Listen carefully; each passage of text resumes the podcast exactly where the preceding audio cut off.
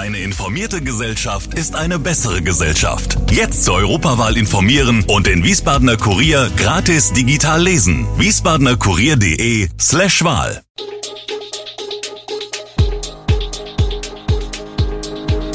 Gude, unser morgendliches News Update.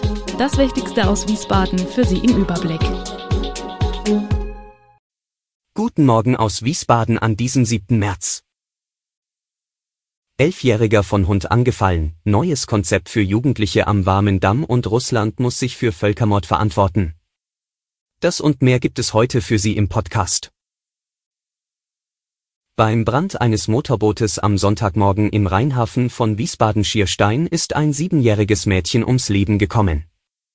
Die Feuerwehr konnte es nur noch tot aus dem Inneren des Bootes bergen, sagte ein Polizeisprecher.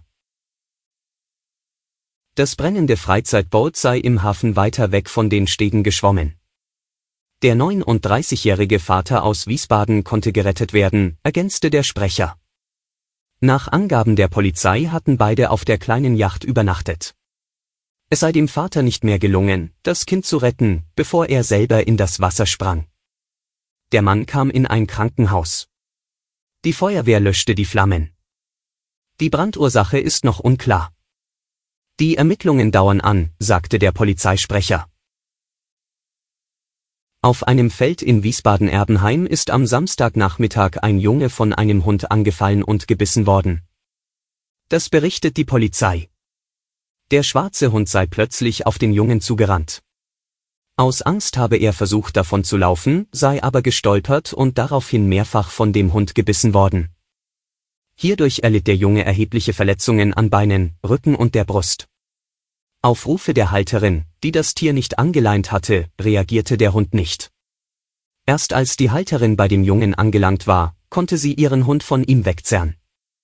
Der verletzte Junge wurde vom Rettungsdienst in eine Wiesbadener Klinik gebracht und konnte nach ambulanter Behandlung entlassen werden. Am Warmendamm trafen sich im vergangenen Jahr Wochenends bis zu 500 junge Menschen.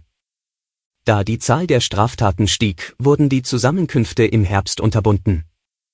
Für 2022 hat das Amt für soziale Arbeit ein Konzept entwickelt, um den Jugendlichen sichere Treffen im öffentlichen Raum zu ermöglichen. Über das Konzept und die Sitzungsvorlage sollen im März der Magistrat und die Stadtverordneten entscheiden. Laut Sozialdezernent Christoph Manjura, SPD, sind drei Stufen im Konzept angedacht. Sollten sich die jungen Leute vermehrt am Warmen Damm oder aber einem anderen Ort im Stadtgebiet treffen, würde zunächst die erste Stufe greifen, es würde beispielsweise für eine Beleuchtung gesorgt, Mülltonnen und Toiletten aufgestellt. In weiteren Schritten würde dann unter anderem die Präsenz von Sozialarbeitern vor Ort erhöht. Dieser Stufenplan sei mit der Polizei und dem Ordnungsamt bereits abgestimmt, sagt Manjura. Bisher sind nur vereinzelt geflüchtete Menschen aus der Ukraine im Rheingau-Taunus-Kreis angekommen. Der Kreisbrandinspektor des Rheingau-Taunus-Kreises, Christian Rossel, der auch mit dem Katastrophenschutz betraut ist, ordnet die Zahl im zweistelligen Bereich ein. Genau kann er es auch nicht wissen, da die Menschen privat untergekommen sind und es derzeit keine Meldepflicht in diesen Fällen gebe. Offiziell habe der Kreis bisher keine Order vom Land zur Aufnahme bekommen. Hinter den Kulissen laufen dennoch die Vorbereitungen im Kreishaus, wenn dieser Fall eintritt, also Flüchtlinge dem Landkreis zugewiesen werden. Wir hatten bereits Videokonferenzen mit den Hilfsorganisationen DRK, ASB, Malteser und Johanniter Unfallhilfe, um Absprachen zu treffen und um etwa zu gucken, wie viele Hilfskräfte überhaupt hier vor Ort zur Verfügung stehen, erklärt Rossel. Aktuell habe man den Vorteil, dass man erstens aus dem großen Erfahrungsschatz von 2015 schöpfen könne, als mit nur wenigen Tagen Vorlauf viele Menschen untergebracht werden mussten. Die Kraftstoffpreise erklimmen an den Tankstellen seit Beginn des Kriegs in der Ukraine immer neue Höhen. An vielen Orten ist die 2-Euro-Marke bereits überschritten worden. Dabei ist ungewöhnlicherweise Diesel trotz Steuervorteil im Bundesschnitt teurer als Benzin. Noch am Tag vor Kriegsbeginn lag der Dieselpreis deutlich niedriger. Die Kosten für Gasöl, einem Vorprodukt für die Produktion von Diesel und Heizöl, stiegen dann jedoch stärker als die Rohölpreise.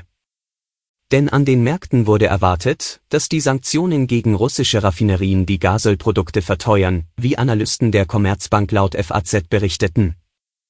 Gleichzeitig katapultierten Ängste, dass mit einer weiteren Eskalation Heizöl überhaupt nicht mehr verfügbar sein könnte, die private Nachfrage nach Heizöl in ungewohnte Höhen.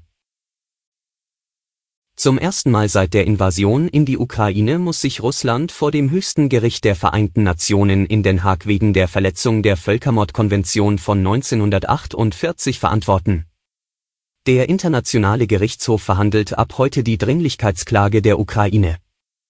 Diese fordert Sofortmaßnahmen, um die Kämpfe im Land zu stoppen. Derweil hat Russland nach Angaben der ukrainischen Armee begonnen, Ressourcen für den Sturm auf die ukrainische Hauptstadt Kiew zusammenzuziehen.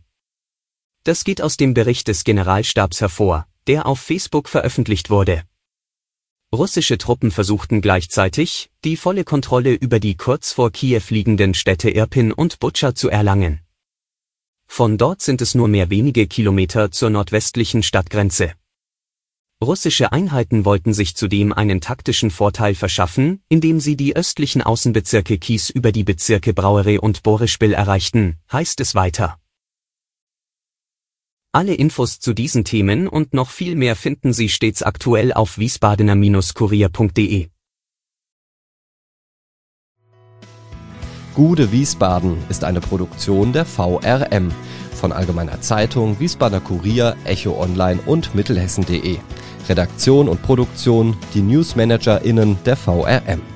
Ihr erreicht uns per Mail an audio.vrm.de.